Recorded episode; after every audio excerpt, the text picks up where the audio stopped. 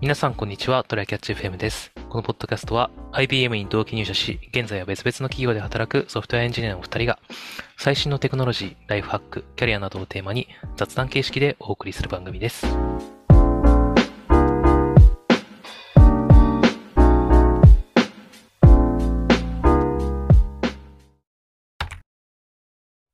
あの以前ニューヨークに旅行に行くときに、まあ旅行行く前ってもろもろちょっと、なんだろう、必需品みたいなのを買い揃えるじゃないですか。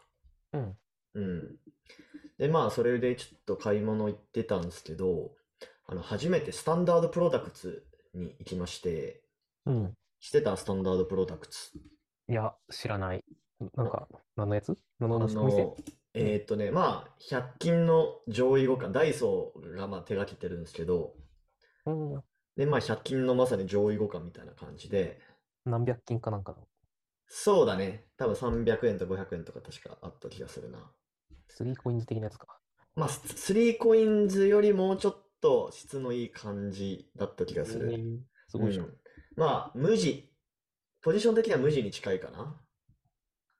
うん。価格なるほど帯も。うん。雰囲気とか、なんかああいう丁寧に暮らしてそうそうそうそう。そう。でもただ無地って、まあちょっとなんか、癖があるというか、無地っぽさがあるじゃないですか。そうだね。すげえ無事っぽさある。いいことなんだろうけど、ブランド。まあいいこととなんだろうけど、うん。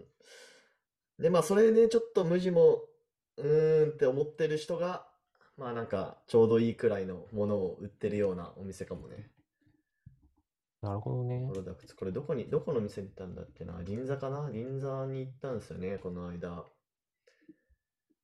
一応、東京だと、どこに店舗があるんだろうな。ちょっと待ってね、調べてみよう。結構、多分最初に渋谷にできて、うんそれがどれくらいだったかな ?3、4年くらい前だったかな。えーっと、えーっと、国内、あ、でも結構もう全国にね、大阪もあるし、えー広島もあるし、うん愛知もある。まあ、全国に展開してるっぽいね、もう。うんうんうんうん。そうそうそう。結構近所にあるわ、僕。あ、そう。近所にあそうる。意外とその東京都内でも5店舗ぐらいしか、今 Google マップで見るとないんだけど、うんうん。なんか、あれだね、僕、江東区に住んでるので、えっはいはいとはい、あの、あれだね、都営新宿線とか東西線とか、あっちの方なんだけど、うん。その東西線の近くにあるね。なるほどね。なるほどね。イオイオンの中に入ってたりするらしいですよ。はいはいはいはいはい。そうそうそうそう。でもなんかこの、いいんですよね、スタンダードプロダクツ。なんか、初めて行ったんですけど、うん。なんかこ結の店構、舗もうんいいとこにあるし、行きやすくていいんじゃないみんな。そうそうしそあうのそう。で、まあ、もともと旅行系のグッズを買おうと思ってたんだけど、なんか結はい局なんか食器とかも買っちゃって、ういいじん。ゃん。いい乗せられ方をしてる。なんかそれなりにしっかりしたやつとか、あとなんかスリッパを買ったんですよ。これめっちゃ気に入ってて、えー、なんかね、まあ、もともとスリッパ、あ、スリッパね、家うん。にあったんだけど、冬に買ったやつで結構、なんだろう、モフモフしてるやつだから、最近はちょっとちゃんと履いてなかったんですよね、暑くて。うん。うん、で、それでちょうど良さそうな、これ、これなんて説明したらいいんだろうな。まあ結構その通気性の良い、なんか草履みたいなスリッパがあって、うん。うん今はね、あのスタンダードプロダクト、スプロダクツスリッパって検索したら、うんちょうど紹介記事がブログで出てくるわ。あ、本当に、それからちょっと画像もあ待っるてよ。スリあッ良さそうだね。パ。うん。ちょっと待ってなんよ。あ、スリッパが、サンプロダクトのスリッパが秀逸っていうやつかな。そうそうそう。ルームスリッパこれかな。あー、これこれこれこれ。こ れね、めっちゃいいっす。涼しく僕て。はぱっと見、草履っぽいなと思ったらさ、それ下の方、真ん中ぐらい、生地の真ん中ぐらいのところに、うん鼻をがついてるタイプもあります。草履じゃねえかって。あ、これはまあ、草履だね。うん。 まあ、これもいいかもしんない。うん。あ、まさにこれ使ってますね、家で。いいっすね。そうそうそうそう。まあ、ちやっょぱうどい汗い。もうかんくし、なんかこういうのがいいよなっていう気はするよね。そう、そうなんだよね。しかも夏とかって、まあ、あの、廊下とかの、こう、足、足の裏汗かいてたりしたらさ、ほこりとかが結構足の裏について、ベタベタしちゃう、みたいなのあるから。うんうん確かに。うんうん。まあ、みたいな感じで、スタンダードプロダクツ、なんかすげえいいなと思ったんで、まあ、そのご紹介の雑談でした。ほい。えーじゃあ、本題の方いきますか。ほいほいほい。えっと、本題が、えっとね、まあ僕、かれこれですね、もう数年くらい、あの、不労所得が欲しいなと思いつ つも、はい。みんな、ロみシんなご成長とか欲しいなとが欲しいからな。そう思いつつも、まあなんかこれといった行動を起こせてなかったんですよね。まあそのアプ副業でアプリとか作ってたけど、結局開発しちゃってるから不労ではないっていうはいはいはい。のがあって、こうマジで不労でお金が入るみたいな状況を作りたいなと、まあ思ったんですよ。うん。うん、で、それでまあ何がいいかなと思った時に、何かこうリスク低く始められるかなと思った時に、あの、まあ、僕があの学生の時にですね、 あの、Airbnb で自分の部屋を外国人に貸して、自分は満喫に逃げて寝泊まりして、その差分で稼ぐっていうことをしてたんですよね。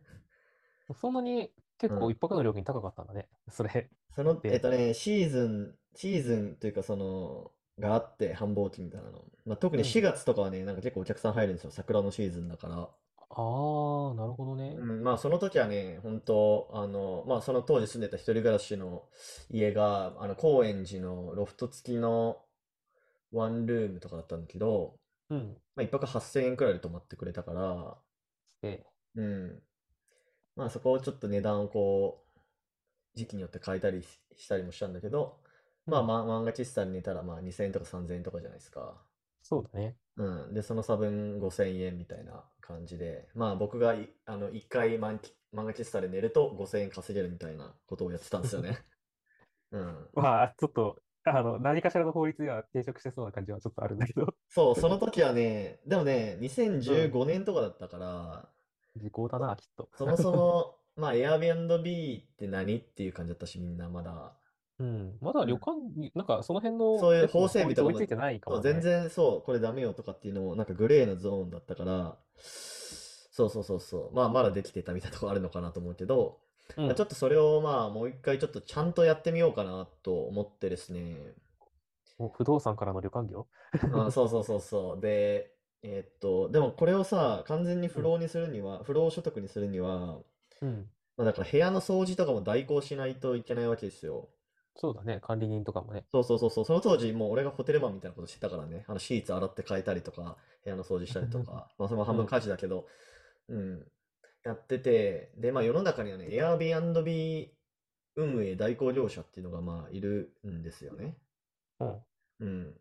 まあ要は Airbnb で、そのお客さんとのメッセージのやり取りも代行してくれるし、で、まあもちろんその部屋の掃除とかもやってくれるみたいな。で、そこまで結構自動化できたら、まあ不労所得と言えるかなと思って、まあその代行業者に、あの、問い合わせを入れたんですよね。うん。うん。で、今日、ミーティングを、ミーティングというか、打ち合わせみたいなのをさせてもらって、いろいろ、あの、どんな感じなんですかみたいなのを聞いたんだけど、うん。結局ね、やっぱり都内で、Airbnb OK っていう賃貸っうん。て、まあ、ほぼないらしいもん。で、出てきても速攻で奪っちゃうみたいな。なるほど。えそれは、ん賃貸を借りて、また貸しすることが OK っていう場所がないってこそうそうそうそう、そういうこと。と。うんうんうん。うん、だから、まあ自分でね、買ってやるっていうのは別にいいんだけど、うんそれってだいぶ初期費用かかっちゃうじゃないですか。そうだね。それうんね、あの、マンション、ち、あの、賃貸マンションとの投資とあんま変わんないしなっていうそうそうそうそうそう。まあだからできればね、賃貸で借りて、うんそれを、まあちょっとその外国人旅行者向けに、まあ、家具とか揃えて貸すっていうのが、まあ多分あの最初の初期費用とか、どれくらいかな、2、30万くらいかな。プラス、まあうん家具揃えるで、まあ10万、20万くらい、50万以内くらいできるかなと思って、うんうん。うん、聞いてみたんですけど、まあ現実は結構厳しいみたいで、そうだよな。それに、それが結構簡単にできるんだったら、オーナーがきっとやってるんだよなっていうのがまあまあまあまあ、そうだねね。あるうんから、あんまり、あの、あ、できるところが少ないんだな。そうそうそうそう。で、まあ、他にどういう手段があるのかというと、やっぱりちょっと、あの、うん地方というか、まあ、東京から離れた、うん。まあ、なんて言うんだろうな、避暑地とか、うん。まあ、そういう、た、例えば軽井沢とかね、そうだね。うん、まあ、そういうところに空き家を購入するうん。うん、それだったらまだ数百万くらいではいけるっていうふうに言ってたね。なるほうん。で、まあそういうところって、まあなんか別荘みたいなところもあってうん、で、ほぼ使われてないから、なんかリフォームしなくてもそのまま行けちゃうところもあるよ、みたいなね。ど。ううんーん。そ。れは、なんかわざわざエアビーにする必要があるんかななんか、それだったら普通に別荘的に来る人いそうだなっていう気あ、もまあだからまあ Airbnb でも国内で、であの予約してくる人もいるからね。あーまあそっか。うん。だからまあ別に Airbnb 出してもいいし、普通にホテルとして運営して、なんかわかんないけど、一級とか、あの、ブッキングドットコムかわかんないけど、エクスペリアかわかんないけど、そういうとこ載せてもいいし。うん。まあそういうのはまだ都内でマンション、マンションとかアパートとか借りて Airbnb に載せるよりはまだやりやすいらしいけど、まあ、やっぱり処理費用があの数百万とはいえかかってしまうっていう感じらしいっすね。そうだね。やっぱうんり資本、資本があることが大事なんだな。そうそうそうそう。で、まあそれでさ、例えば、まあ大体ね、その、その代行会社も、あの、自分たちで、その、不動産持ってるらしくて、うんまあ、それがあの軽井沢のからちょっと離れたところって言ってたんだけど、で、まあそれが最初、えーっと、物件がどれくらいかな、えー、600万とかって言ってたかな。うんで、もろもろ家具とか揃えるので100万とか、まあ大体うん800万くらいで、あのスタートできて、みたいなこと言ってて、うん。うん。で、でもその800万円を、なんか最初の1年半くらいで回収できたって言ってて、ええ本当で、それはなんかね、たまたまなんか運が良かったというか、その土地に人気が出始めたみたいな、ちょっと運も重なって、結構早く回収できたんですけど、まあでも一般的には4、5年くらいかかりますねって言ってたね。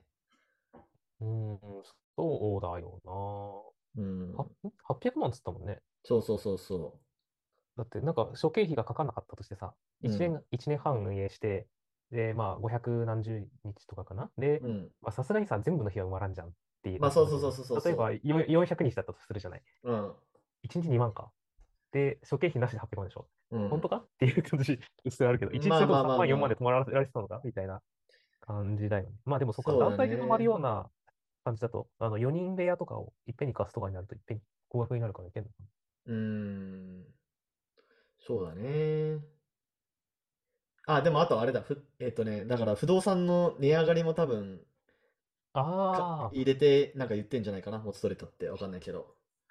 あ、それは確かにね。だってもうなんか、いい時に買えた人はもうただただ上がってって得してるみたいな人は結構そう時期そにうそういるそう。から。うん。まあでもちょっとね、そういう東京じゃない場所はちょっとちゃんと吟味、まあ別に東京の中でもそうだけど、ちゃんと吟味して買わないと難しいよねっていうのがあって、うん。まあ東京都内で賃貸借りれたらまあすぐにでも始めようかなと思ってたんだけど、